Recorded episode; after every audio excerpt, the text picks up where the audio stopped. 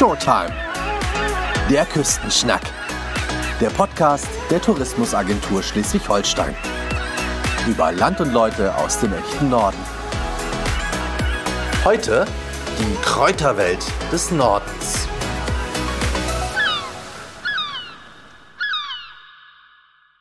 Durch die wundervolle Natur des Nordens zu wandern ist super. Wer mit offenen Augen unterwegs ist, kann wahre Schätze entdecken, grüne Schätze. In diesem Sinne ist Iris Bein aus Lübeck eine richtige Schatzsucherin, denn sie ist eine von über 100 zertifizierten Natur- und Landschaftsführerinnen in Schleswig-Holstein. Und heute, heute habe ich sie gefunden. Moin, Frau Bein. Schönen guten Tag. Phytotherapeutin, Kräuterexpertin, Bienenbotschafterin. Sie mhm. brauchen ein richtig großes Klingelschild. Woher kommt denn Ihre Leidenschaft für Pflanzen? Oh, woher kommt die? Ach, die war eigentlich schon immer da. Ich denke mal so ganz ursprünglich tatsächlich auch in der Kindheit geweckt, dadurch, dass ich so halb im Reformhaus groß geworden bin und auch in der Heilkräuterecke. Also meine Eltern hatten ein Reformhaus und früher hat man die Tees ja noch ausgewogen. Heute wird das ja alles woanders gemacht und deswegen roch es da richtig auch nach diesen ganzen Tees. Und da gab es halt eine Ecke, in der die riesigen Teebeutel standen, so wie sie aus den ähm, Produktionsstätten angeliefert wurden. Und ähm, die, da haben wir Kinder mitgeholfen und haben das abgewogen in die kleinen Packungen. Und von daher habe ich, glaube ich, jedes Kraut bestimmt einmal, das waren Jahrhunderte von Kräutern, schon in meiner Kindheit gerochen, angefasst und natürlich auch mal die Etiketten aufgeklebt. Mhm. das ist das, das ist dafür gut, das ist dafür gut. Da durften die Reformhäuser früher noch viel mehr machen als heute. Ja. Heute ist viel von dem wirklich schon von den Apotheken übernommen worden, aber ich denke mal das und dann natürlich so ähm, von den Eltern her die Liebe zur Natur wurde schon gesät. Also wir haben auch ja. tatsächlich früher vom Wegesrand gegessen, also Hagebutten oder Brennnesseln und solche Sachen. Ich denke, da wurde das schon ursprünglich angelegt, aber ruhte doch auch. Mhm. Also diese Führung mache ich ja tatsächlich erst seit 15 Jahren. Sie gehören zum Verein der Natur- und Landschaftsführerinnen in Schleswig-Holstein. Das mhm. heißt, Sie und Ihre Kollegschaft bieten rund ums Jahr Erlebnistouren an, äh, die in die schönsten Regionen des Landes führen. Mhm. Was blüht denn da so im Verborgenen, Frau Bein? Also ich gestalte meine Veranstaltung ja als Kräuterreise durch das Jahr, wobei ich den Begriff Kräuter sehr weit fasse. Also Kräuter wachsen für mich auch an Bäumen. Und wir fangen mit den Knospen im Frühjahr an. Das ist eine spannende Veranstaltung, weil die meisten Leute durch den Winterwald gehen und eigentlich ist da doch gar nichts. Ja, sieht aus, als ob da nichts ist. Mhm. Und nach der Veranstaltung sieht man, dass jede Knospe eine andere Farbe hat, anders schmeckt, anders riecht, eine andere Heilwirkung hat. Also damit fangen wir an und dann geht es weiter. Irgendwann fangen die Bäume an zu blühen, ja, oder sie entwickeln Blätter. Dann probieren wir die Blätter und die Blüten von den Bäumen und dann fangen auch irgendwann an die Pflanzen am Boden zu wachsen und dann kommen die grünen Sachen. Später blühen diese Pflanzen, dann entwickeln sie irgendwann Früchte und die Wurzeln kommen dann auch irgendwann dran und die Baumharze. Also ja, sehr viel, sehr viel kann man machen. Okay, alles klar. ZNLF, ne? also mhm. Natur- und Landschaftsführer. Sie verstehen sich auch als Botschafterin Ihrer Region. Äh, welche Botschaft übermittelt denn Ostholstein und Lübeck? Ostholstein ist ein wunderschöner Teil des Landes, weil wir das ostholsteinische Hügelland haben. Es ist sehr waldreich. Äh, wir haben den Bungsberg als höchsten Ort in ganz Schleswig-Holstein in Ostholstein. Ja, wir haben das Meer, wie in vielen Teilen natürlich in Schleswig-Holstein, viele Seen, wunderschöne Gegenden einfach, dieses Endmoränen-Hügelland. Äh, wir haben ganz tolle Wälder. Ja. Mhm. Klingt nach Vielfalt. Ja, auf jeden Fall. Mhm. Ja. Schleswig-Holstein ist jetzt nicht gerade bekannt für wilden Dschungel, sage ich jetzt einfach ja. mal. Wir mhm. haben im Vergleich zu anderen Bundesländern wenig Wald und viel Landwirtschaft.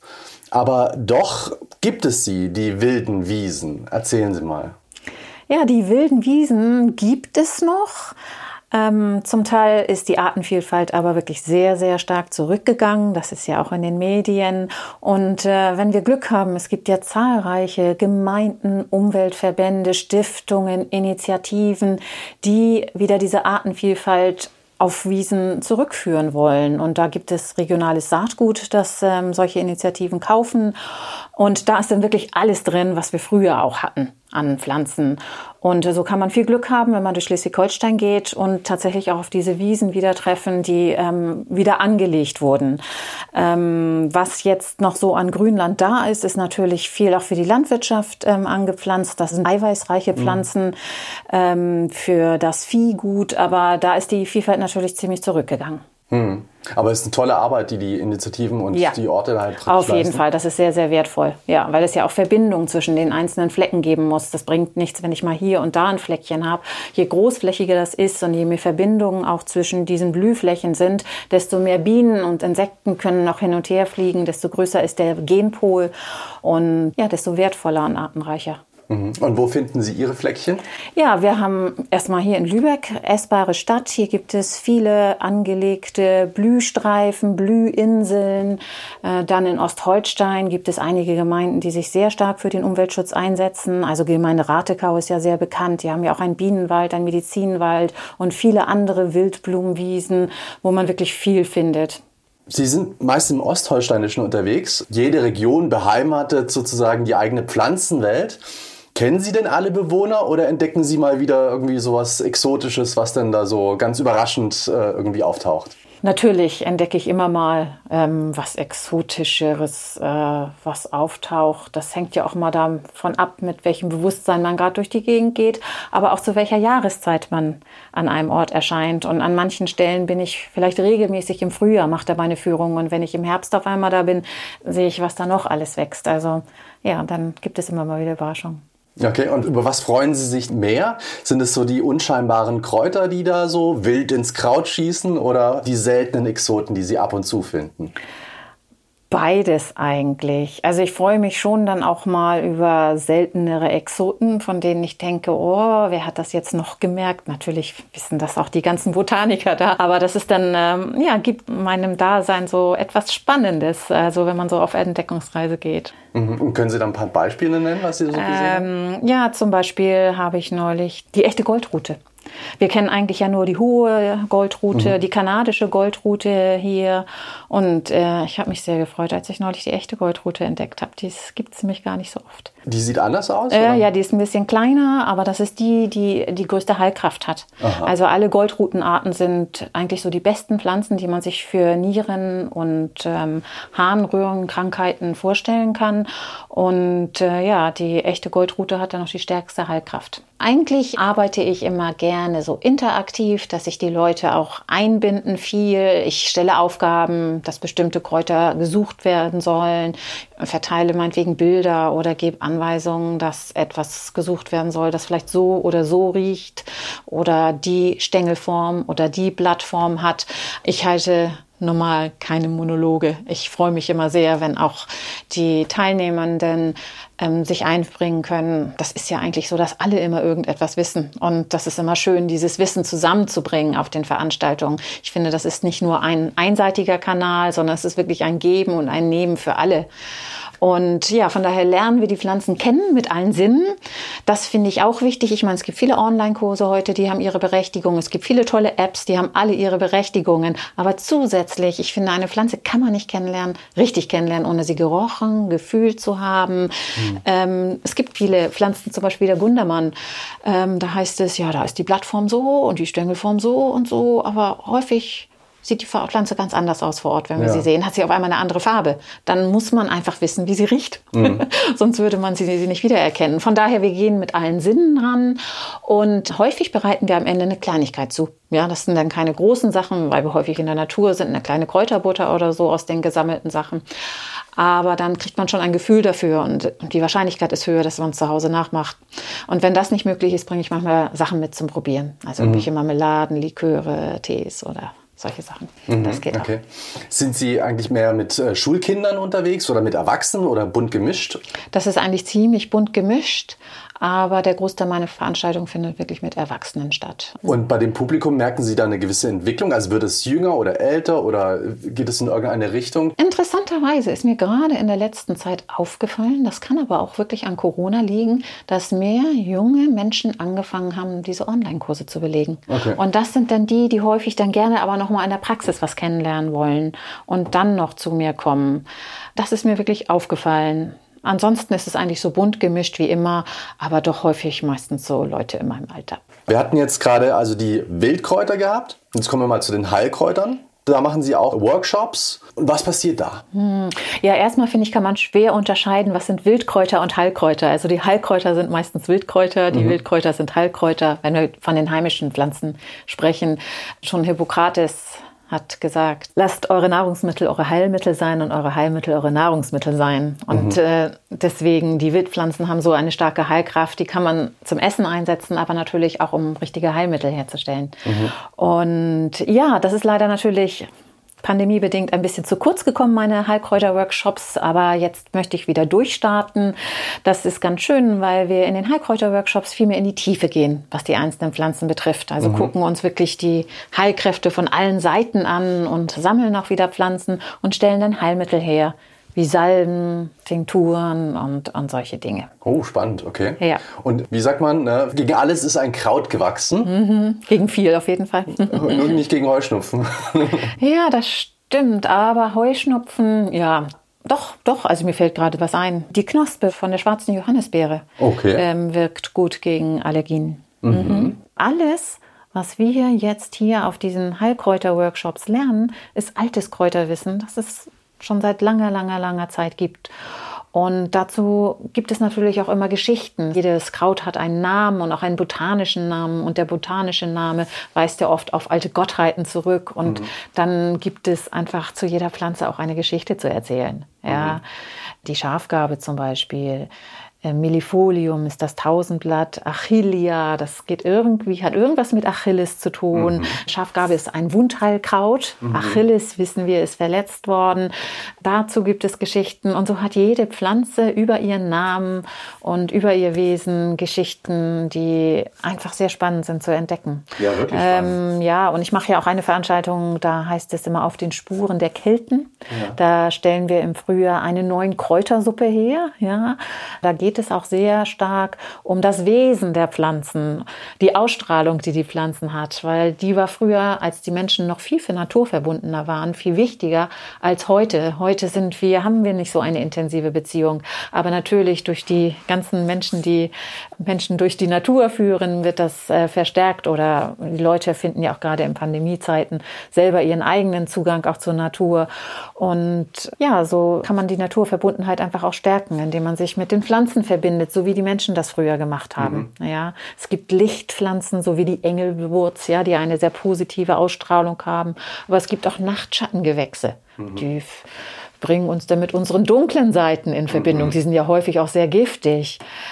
Das ist einfach ein Thema, das nicht aufhört, weil es auch so in Kultur eingebunden ist. Das ist ja nicht nur reine Botanik, sondern da stecken ganze Geschichten dahinter. Okay, und was kommt jetzt in die Keltensuppe hinein? In die Keltensuppe natürlich, was auch immer gerade wächst, aber die banalen Sachen wie Spitzwegerich, äh, Brennnessel, Giersch kommt natürlich rein ähm, und was auch immer dann gerade da wächst vor mhm. der Haustür, Gänseblümchen. Ähm, das kommt wirklich immer darauf an, ja, was vor Ort vorhanden ist. Sie haben ja auch schon so Verschiedenes äh, vorbereitet, sage ich jetzt einfach mal. Ich habe eigentlich von verschiedenen Sachen, die ich so mache, ein paar Beispiele einfach mhm. mitgebracht. Ähm, ja, ich stelle Salben her. Viele Jahre haben wir Harzveranstaltungen gemacht und aus den Baumharzen haben wir so Salben hergestellt. Da habe ich ein paar Beispiele mhm. mitgebracht. Die sind sehr ähm, antientzündlich okay. und die könnte man auch als Zugsalbe verwenden oder als mhm. Bronchialbalsam. Ja. Das so als Beispiel, aber ich stelle auch viele andere Salben her. Oder ja, Tinkturen. Ach, genau, ich habe hier sogar die schwarze Johannisbeere. Ah, ja. mhm. Ribes nigrum. Mhm. Das äh, ist ein Mazerat, also ein Auszug aus der Knospe der schwarzen Johannisbeere. Das ist das, was gut bei Allergien verwendet werden kann. Mhm. Dann ähm, habe ich auch noch andere normale, in Anführungszeichen, Tinkturen, die einfach nur mit Alkohol angesetzt werden. Die Knospmittel werden nämlich auch zusätzlich mit Glycerin angesetzt. Mhm. Und zwar zum Beispiel eine Tinktur der Engelwurz Gewürz, eine meiner Lieblingspflanzen. Und die Tinktur, ja, die Tinktur hilft uns auf jeden Fall in schlechten Zeiten, weil das so eine mächtige, sonnige Pflanze ist. Mhm. Aber sie hat auch ganz viel Bitterstoffe und ähm, andere Stoffe, die zum Beispiel bei Magenkrämpfen mhm. sehr hoch wirksam sind. Also es ist eine gute Pflanze oder auch eine gute Tinktur, die man immer im Schrank haben kann, falls man mal mit einer Fischvergiftung nach Hause Ui, kommt oder so. Also jetzt nicht schwer, ne? aber so, so leichte Magenkrämpfe kann ja immer mal passieren nach dem mhm. Essen. Mhm. Ja, Tinkturen, Salben, ja, und die anderen Sachen hier. Ja, Tees. Ich trockne auch viel. Mhm. Ja, also hier haben wir einen Weißdorntee getrocknet. Der Weißdorn ist sehr gut für das Herz. Schmeckt auch richtig lecker fruchtig. Hier sind die Früchte. Mhm. Aus denen kann man auch einen Tee herstellen. Das ist ein schöner Abendtee. Der bringt einen gut runter, beruhigt die Nerven. Mhm. Schlehenlikör und Löwenzahnwein habe ich noch gehört. Äh, stellen Sie auch her? ja, ich stelle sehr gerne Liköre her. Ich stelle eigentlich, wandle alles irgendwie in ein Likör rum. Und da habe ich Ihnen auch mal so ein paar Beispiele hier mitgebracht. Also hier, das ist gerade frisch angesetzt. Aha. Ja, was haben wir denn da drin? Ich habe das jetzt gar nicht aufgeschrieben, aber ich erkenne Vogelbeere, ich erkenne Hagebutte. Was ist da noch? Ist da auch irgendwo eine Schlehe drin? Hm, Kornelkirschen, Ingwer und Gewürze und das zieht dann mhm. ein paar Monate aus und wird abgeseit. Und am Ende, wenn ich das abseie, sieht das wahrscheinlich ah, ja. ein bisschen anders als das aus, weil hier ist noch Weißdorn mit drin und mhm. Schlehe. Deswegen ist das hier ein bisschen dunkler. Ja, und dann man, tut man natürlich noch Candies dazu, wie es einem schmeckt. Mhm. Also anfangs sieht es so ein bisschen aus wie so ein Rumtopf, sag ich jetzt ja, mal. Ja, ja. Und, und, dann wie, ähm, naja, könnte, mhm. könnte Sojasauce sein. ja, ja, es leuchtet ein bisschen rot. Ne? Okay. Ja, ja, mhm. das ist der Weißdorn, der das okay. so schön rot gemacht hat. Ja, nach ein paar Monaten seit man das ab und dann hat man ein leckeres Likörchen. Ja, sicherlich auch ein, ein, tolles Präsent für die Liebsten. Zum ne? Beispiel, ja. Ja, dann sind wir ja schon mittendrin in der Rubrik Kraut und Rüben sozusagen. ähm, was, was kann man denn jetzt äh, so da draußen ernten momentan? Die letzten Kräuter gibt es tatsächlich mhm. noch. Die haben jetzt nicht mehr die größte Heilkraft, weil die Sonneneinstrahlung einfach weniger geworden ist, es wird kälter. Aber man kann die Sachen auch immer noch essen. Also wir haben hier noch Gehe, Spitzwegerich und so. Da würde ich jetzt keine Salbe oder Tinktur mehr herstellen draus, aber das können wir in der Küche essen, verwenden, in Salat, in die mhm. Kräuterbutter mhm. oder irgendwelche Gewürzkuchen draus machen oder so. Also die Reste von den Blättern, dann haben wir tatsächlich auch noch ein paar Blüten, ein paar Restblüten, ja. so Wegwarte und so Blüten noch, die können wir auch noch gut verwenden ähm, als Dekoration, als essbare Dekoration zum Beispiel. Äh, Samen. Ja, mhm. jetzt bilden die Pflanzen ja ihre Samen oder die Samenbildung ist eigentlich schon abgeschlossen. Ja. Die Samen können wir auch gut verwenden, zum Beispiel um ein Kräutersalz herzustellen oder einfach als Würze über einen Auflauf.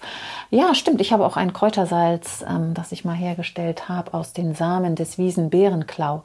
Das ist auch lecker Aha. würzig. Das äh, sieht dann so aus. In Brot kann man die Samen auch gut einbacken. Und dann natürlich Herbstzeit ist Wurzelzeit. Wurzel. Ja, mhm. jetzt graben wir Wurzeln aus, so bis zum Ende des Monats. Und aus den Wurzeln können wir auch Tinkturen herstellen. Also meine wichtigste Tinktur eigentlich, die mich so immer durch den Winter trägt, das ist die Meerrettich-Tinktur. Mhm. Die wirkt sehr stark immunstärkend, abwehrend bei allen entzündlichen Erkrankungen und die setze ich dann in Alkohol an und das ist ein sehr gutes Erkältungsmittel. Haben Sie denn eine Lieblingsjahreszeit? Also zum einen äh, für das reine Naturerlebnis und zum anderen zum Ernten? Nein. Nö. also Frühling ist natürlich toll. Ja. Ja, die Fülle des Grüns im Frühling, das haut einen ja jedes Jahr wieder um. So im März, April fängt das langsam an und Mai, in keinem anderen Monat, wird so viel Grün hergestellt wie im Mai. Mhm. Ja, die Pflanzen legen sich ja mächtig ins Zeug. Und ich muss sagen, obwohl wir das ja schon so lange kennen, das haut mich jedes Jahr wieder um. Das okay. ist einfach sehr schön, ja. Aber alle anderen Jahreszeiten liebe ich auch. Ich ernte eigentlich die ganze Zeit. Vor allem Hobbygärtner ärgern sich ja oftmals über Unkraut. Äh, sowas gibt es für Sie eigentlich gar nicht, oder? Nein, nein. Obwohl manche Monokulturen brauche ich auch nicht. Ich mhm. meine, ich kann wirklich Giersch jeden Tag essen. Da kann man tolle Sachen draus herstellen. Pestos, ich habe Ihnen auch ja ein Pesto mitgebracht. Das ist ganz lecker, können Sie gleich mal probieren. Ja. Es ist auch ein sehr heilkräftiges Kraut. Wir können daraus Tees herstellen, die gut sind für unsere Entgiftung. Wir können den gut in Aufläufen essen, in Salaten. Also man kann schon viel aus Giersch machen, aber mhm. natürlich so Monokultur Giersch äh, brauche ich auch nicht. Also ich freue mich dann auch, wenn ich andere Pflanzen habe. Und das ist einfach, einfach so bei manchen Pflanzen, dass die sehr ausbreitungswütig sind. Ja, und da ne? muss man auch was dagegen tun. Ich wollte schon tun. sagen, die ja. wuchern so. Also ja, ich weiß nicht, ob das der richtige Begriff jetzt dafür ist, aber die breiten sich schon sehr aus. Die breiten sich sehr aus. Aber manchmal äh, kann man sich dann auch an den Blüten des Giersch zum Beispiel erfreuen. Also mhm. das kommt auch auf meinen Veranstaltungen immer wieder vor, dass die meisten eigentlich gar nicht wissen, dass der Giersch so eine hübsche Blüte hat. Mhm. Und die kann man auch essen. Und die ist auch ganz wichtig für die Bienen. Also die Bienen, interessanterweise, obwohl es ein weißer Doldenblütler ist, gehen aber auch Wildbienen, aber auch Schwebfliegen und andere Insekten da dran, um Nektar zu sammeln.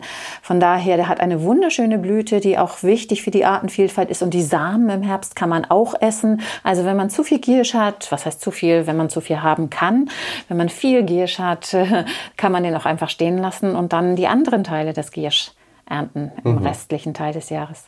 Welche Kräuter verwenden Sie denn ganz gerne? Was gehört für Sie auf jeden Fall in die Küche? Also, ich würde sagen, die Pflanzen, die ich regelmäßig verwende, sind wirklich Brennnessel, Giersch, Spitzwegerich, Schafgarbe. Und könnte man die auch beispielsweise auf dem Balkon ziehen oder muss man da tatsächlich auch einen Garten äh, haben? Also Spitzwegerich wächst auch in Töpfen tatsächlich. Mhm. Giersch auch. Brennnessel weiß ich nicht, habe ich noch nicht ausprobiert, aber bestimmt auch. Also man kann wirklich auch viel in Töpfen ziehen. Mhm. Wir haben jetzt schon äh, so ein bisschen über die grüne Küche gesprochen. Haben Sie denn irgendwie ein, zwei Rezepttipps parat, die Sie mal verraten könnten? Also es gibt eine Sache, die habe ich wieder entdeckt. Ich habe ja auch viele Jahre in Irland gelebt und da gibt es dieses Nationalgericht Kilkennan. Kilkennan. Und das sind eigentlich Stampfkartoffeln mit Zwiebeln. Ja. Und das kann man um ähm, Wildkräuter erweitern. Das ist sehr lecker. Dann würden wir einfach in einer Pfanne Zwiebel, Knoblauch und die Wildkräuter andünsten und Kartoffeln nebenbei kochen und wenn sie dann gekocht sind, klein schneiden, stampfen und dann diesen Kräuter-Zwiebel-Mix unter die Kartoffeln mischen. Es muss natürlich noch ein bisschen Sahne und Butter in die Kartoffeln, ja, damit klar, das richtig natürlich. lecker ist. Ja, ja, ja. Also das ist wirklich eine leckere Kombi. Das finde ich ähm, sehr und ist einfach. Also ich ja. habe es gerne einfach. Ne? Mhm. Und äh, es macht schon viel Arbeit, die Wildkräuter zu suchen. Und wenn es dann in der Küche schnell geht, ist das schön. Und ein anderes Lieblingskräuterrezept, was eigentlich ich jedes Jahr mache, ist so ein Wildkräuterkuchen. Ja. Eine Teigbasis, so mit Quark, ne? ein Quarkteig. Und dann Brennnessel und Giersch reichen da eigentlich schon zusammen mit Karotten angedünstet und dann auf diese Basis. Und dann noch, ja, wie es einem so schmeckt, Sahne, Käse und so rüber ja, das ist einfach auch sehr lecker. Und man kann sich das eigentlich so gestalten, wie man möchte. Wenn man jetzt keine Sahne verwenden möchte, kann man natürlich das auch anders machen. Aber diese Kombi aus diesem leckeren Teig und, und den Kräutern, das ist auch eine feine Sache. Kann ich denn eigentlich irgendwas falsch machen, wenn ich jetzt im Garten bin und was abernte, dass ich irgendwie mir den Magen verderbe, weil ich von irgendwie was das falsche Kraut genommen habe oder zu viel, also in der Menge? Ja, in der Menge das falsche Kraut, ja. Es gibt giftige Pflanzen und wir haben auch in unseren Gärten ganz viele Giftpflanzen. Giftpflanzen gehören dazu.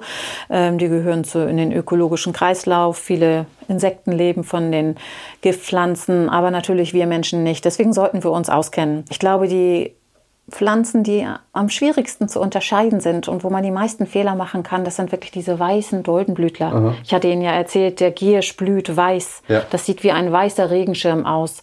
Und es blühen viele Pflanzen so ähnlich. Und in dieser Gruppe gibt es wirklich ähm, wie den giftigen Schierling und andere, mhm. die Hundspetersilie. Also die sehen sich sehr, sehr ähnlich. Mhm. Wenn man sich nicht auskennt, sollte man zum Beispiel die Finger von diesen weißen Doldenblütlern wirklich lassen. Mhm, mh. Oder bei Ihnen dann eben eine Expedition ja, machen ja, und sich ja, erkundigen. Ja, ja, genau. Dafür gibt es uns zertifizierte Natur- und Landschaftsführerinnen und Kräuterexpertinnen und so, dass man das vor Ort auch lernen kann. Mhm. Prima. Gibt es denn eigentlich auch so Trendkräuter, die vielleicht mal irgendwie äh, auch außer Mode geraten oder die jetzt mal wieder auftauchen? Ja, ich glaube, gibt es schon, aber ich bin da irgendwie so ein bisschen unberührt. Also ich bin, bin da vielleicht ein bisschen konservativ. Man hört manchmal von irgendwelchen Kräutern Artemisia nur. Da über die sprechen jetzt gerade alle. Aber ich habe mich noch nicht so damit auseinandergesetzt. Das, Was ist das? Ähm, eine Pflanze, der sehr viel Heilkraft zugeschrieben wird, die von anderen Pflanzen bisher noch nicht so abgedeckt wurde. Die grünen Schätze sind ja auch wertvolle Begleiter, beispielsweise wenn es draußen feucht und nasskalt wird. Was empfehlen Sie, Frau Bein? Wir können uns eine Bronchialsalbe für den Winter machen, mhm. zum Beispiel aus dem Fichtenbalsam, ne, aus, mhm. dem, aus dem Harz. Oder wir können einfach auch ein Öl nehmen und in das Öl ein paar ätherische Tropfen von zum Beispiel Rosmarin, Thymian oder so solche Dinge tun und daraus eine Salbe herstellen für die Brust zum tiefen Durchatmen, falls wir dann doch mal eine Erkältung haben. Wir können ja auch ein Kräuteröl selbst machen. Wir können ja alle Pflanzen, die wir haben, in Kräuteröl ansetzen, aber dafür ist es im Herbst wirklich zu spät. Aber diese Kräuteröle können wir dann im Herbst benutzen, im Sommer ansetzen ja, also das heißt kleinschneiden wieder und in das Öl rein. Ähm, alle Kräuter, die uns jetzt so wichtig sind, aus denen wir die Salbe herstellen wollen. Und im Herbst ähm, kann man das dann verwenden. Mit Ihnen können Entdeckende Schleswig-Holstein ja ganz neu kennenlernen. Ja, also sogar viele Einheimische freuen sich, neue Orte durch mich kennenzulernen. Mir ist es ja wichtig, dass ich für jede Veranstaltung auch einen anderen Ort auswähle oder meistens sind es unterschiedliche Orte, weil auch andere Pflanzen an den unterschiedlichen Orten wachsen, aber auch, weil es uns allen Spaß macht, unterschiedliche Orte kennenzulernen. Und ähm, das ist wirklich ein Teil meiner Motivation auch, äh, dass ich mich jedes Mal freue, dass es eine andere Wanderung ist, weil die Landschaft für mich eigentlich genauso wichtig ist, das Erfahren der Landschaft, von Wiesen, von unserem schönen Hügelland, von den Seen. Wir haben häufig Seen bei den Veranstaltungen dabei. Eigentlich fast genauso wichtig ist wie das Kennenlernen der Pflanzen. Also es ist nicht nur Wissensvermittlung, sondern ganz viel Gefühl auch dabei. Ja, Gefühl mhm. zur Landschaft, zur Natur. Auch Innehalten in der Natur ist immer ein Teil auch meiner Veranstaltung. Ähm, das ist mir auch ganz wichtig. Beschreiben Sie doch mal so eine Wanderung. Wo ging es denn hin? Ja, zum Beispiel, wenn wir in Pansdorf unterwegs sind, dann ähm, haben wir eine wunderschöne Wildblumenwiese, wie sie sonst nirgends blüht. Dann gehen wir auf den Blocksberg. Ja, das ist ein alter slawischer Ringwall, der angeblich früher mal ein Frauenritualplatz, also ein Hexenplatz gewesen ist. Und da weiden auch immer Tiere drauf, Schafe oder so. Das ist einfach wunderschön. Da haben wir viele alte Bäume, unter denen wir dann einfach auch mal rasten und einfach auch mal zur Ruhe kommen. Dann ist ein Teil auch immer dabei, wo wir schweigend auch mal durch den Wald gehen. Und das führt dann auch wieder zu ganz anderen Erkenntnissen. Man nimmt dann auch noch mal andere Sachen wahr, ja, wenn man mal schweigend durch den Wald geht, Vogelstimmen, Gerüche, entdeckt Baumformen. Ja, das Erleben von Natur, von dieser schönen Landschaft ist wirklich auch ein wichtiger Teil meiner Veranstaltung.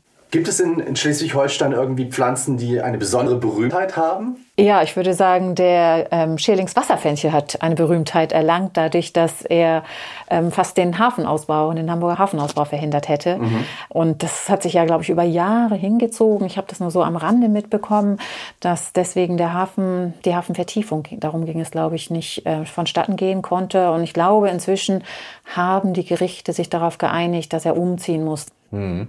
Gibt es sonst noch Pflanzen, die für Sie typisch nordisch sind? Naja, Schleswig-Holstein ist das Land zwischen den Meeren. Das heißt, wir haben auch besondere Pflanzen, die im Wattenmeer wachsen. Mhm. Der Queller zum Beispiel dürfen wir zwar nicht ernten, weil es ein Naturschutzgebiet ist, aber einfach eine besondere Pflanze, die würde man nicht überall in Deutschland finden oder in der Ostsee. Die Ostsee hat ja auch Algen. Ja, mhm. Blasentank können mhm. wir eigentlich auch essen. Naja, und dann haben wir auch viele Moore in Schleswig-Holstein. Mhm. Das ist also relativ viele Moore. Ja. Das ist für uns so selbstverständlich. Aber wenn ich Freunde aus dem Süden hier habe, die sagen, auch ein Moor ist mir ganz fremd. So, ich kenne keine Moore. Und die Moore haben natürlich auch wieder ihre speziellen ähm, Pflanzen. Ja, bestimmte Knabenkräuter oder, oder Heidegewächse naja, auf jeden Fall gibt es da einiges in den Mooren, was da einfach speziell wächst. Und da haben wir auch spezielle Natur- und Landschaftsführer, die darauf spezialisiert sind und die das durch das Moor führen und durch die speziellen Pflanzen, die im Moor wachsen. Und auch darauf sind einige Natur- und Landschaftsführerinnen spezialisiert durch eine fundierte Ausbildung vom Bildungszentrum für Natur, Umwelt und ländliche Räume. Man kriegt da viel Wissen in der Breite, aber auch in der Tiefe mit. Ich glaube, das waren ungefähr 100 Stunden Unterricht mit Prüfungen und Referaten und allem, also schon relativ intensiv. Und man spezialisiert sich, jede Person spezialisiert sich aber doch auf ihr eigenes Gebiet. Mhm. Deswegen haben wir ja auch so eine Bandbreite an Themen, die die Natur- und Landschaftsführerin abdecken, von Wattwandern bis zu Kanufahrten in Naturschutzgebieten, bis zu Niedrigseilgärten, Bienen, Haselmäuse, Kräuter, also jede Person hat einfach so ihr Spezialgebiet und äh, führt Führungen durch. Und ja, wir müssen uns auch rezertifizieren lassen. Alle fünf Jahre findet eine Rezertifizierung statt und das müssen wir vorweisen, dass wir jedes Jahr zum Beispiel an Fortbildung teilgenommen haben. Hospitationen finden auch statt, also so kollegiale Beratungen, dass man sich gegenseitig unterstützt, wie man die Veranstaltungen noch anders gestalten kann oder so. Ähm, ja. Sicherlich sind Sie auch bestens präpariert und haben jetzt große Lust auf eine kleine Schnellfragerunde. Hallig oder Bungsberg? Bungsberg. Fischbrötchen oder Friesentorte? Beides. Welches Buch hat Sie zuletzt besonders berührt oder inspiriert? Im Moment lese ich ein sehr berührendes Buch, Aparogon. Da geht es um den Konflikt zwischen Israelis und Palästinensern aus der Sicht von zwei Vätern geschrieben. Einem israelischen Vater, der seine Tochter verloren hat in dem Krieg und einem palästinensischen Vater, der auch seine Tochter verloren hat. Und die beiden reisen durch die Welt um Frieden zu stiften. Und das ist sehr berührend und gibt sehr unterschiedliche Einblicke auch in den ganzen Konflikt, weil es einfach so zwischenmenschlich ist. Was ist der größte Irrtum oder größte Mythos in Bezug auf Kräuter und Pflanzen? Vogelbeeren sind giftig. Was macht Schleswig-Holstein für Sie so besonders? Wasser ohne Ende. Ja, Wasser und Himmel. Und schließlich verraten Sie uns Ihren Lieblingsort in Schleswig-Holstein? Oh, oh, Dommersdorfer Ufer. Also sage ich jetzt so spontan, weil es hier um die Ecke ist. Ja. Aber es gibt so viele schöne Orte. Ja, das stimmt wohl. Ach, die ganzen Küsten sind einfach schön. Ja, die Steilküsten, das ist schon was Besonderes, finde ich hier. Ja, und auch im Frühjahr, wenn der Huflattich zum Beispiel am Rotener Steilufer blüht, das ist ein Erlebnis. Das ist wunderschön. Hm. Liebe Frau Bein, vielen Dank für das Gespräch und die kostbaren Informationen. Ja, ich danke auch. Danke. Nächstes Mal bei Showtime, der Küstenschnack sprechen wir mit dem Kitesurfer Mario Rottwald über sein Leben mit dem Wind. Wenn Sie mehr über Land und Leute aus dem echten Norden erfahren möchten, besuchen Sie uns unter sh-tourismus.de.